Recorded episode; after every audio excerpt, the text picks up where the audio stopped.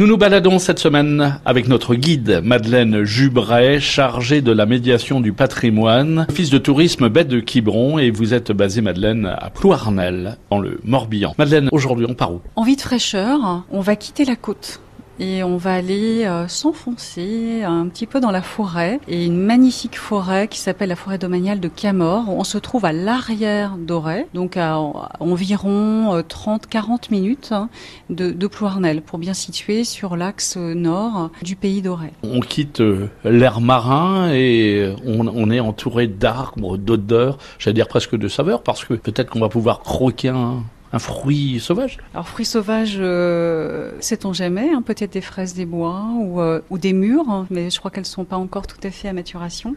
Euh, cette forêt domaniale, c'est vraiment un espace particulier. Déjà, c'est immense, hein, plus de 1300 hectares hein, sur deux communes qui sont Camor et Pluvigné.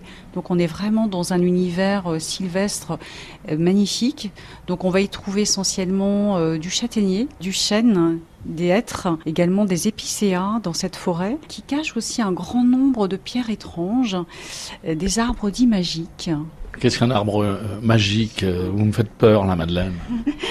et, et peut-être des arbres qui euh, auraient des, des pouvoirs. Voilà, donc euh, pour aller peut-être les découvrir, peut-être y aller, les toucher, euh, pourquoi pas. On dit également que cette forêt serait peuplée de corrigans. On en a parlé il y a 15 jours puisque nous sommes euh, baladés en forêt de Brocéliande à Pimpon. Et alors il y aurait également des corrigans ici en Morbihan. Je croyais qu'ils étaient exclusifs à la forêt de Brocéliande, mais apparemment non. Non, je crois qu'on a une petite colonie de, de corrigans dans la forêt de Camor. Et dans cette forêt, on raconte même que cette forêt était le domaine de Barbe Bleue. Alors là, je vous conseille vivement quand même de bien choisir votre compagnon de route. Il semblerait que certains aient fait cette rencontre-là. Donc sont-ils revenus Euh, Voilà, ça, se raconte.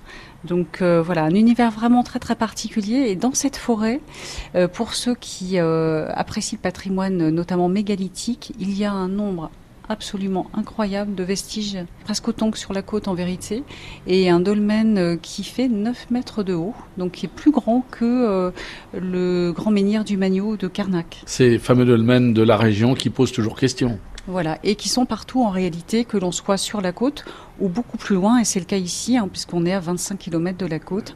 On va également retrouver ce patrimoine extraordinaire et préhistorique. Alors on, on a une, une réponse en quelques petits, en quelques mots sur ces dolmens. Il y a plusieurs, il y a plein de suppositions. Alors avec des, ils ont tous une finalité particulière. On, sait avec certitude, c'était des lieux euh, donc rituels euh, euh, de d'inhumation, mais ils avaient également d'autres fonctions spirituelles très très certainement. Et puis plus largement, donc ce site qui, nous l'espérons en tout cas, sera prochainement labellisé par le patrimoine, enfin qui sera inscrit au patrimoine de l'UNESCO, donc euh, couvre un territoire très large et en fait est un véritable aménagement du territoire. Merci Madeleine Dujubray. On vous retrouve demain pour poursuivre notre balade dans le Morbihan, autour ou au départ de Plouarnel.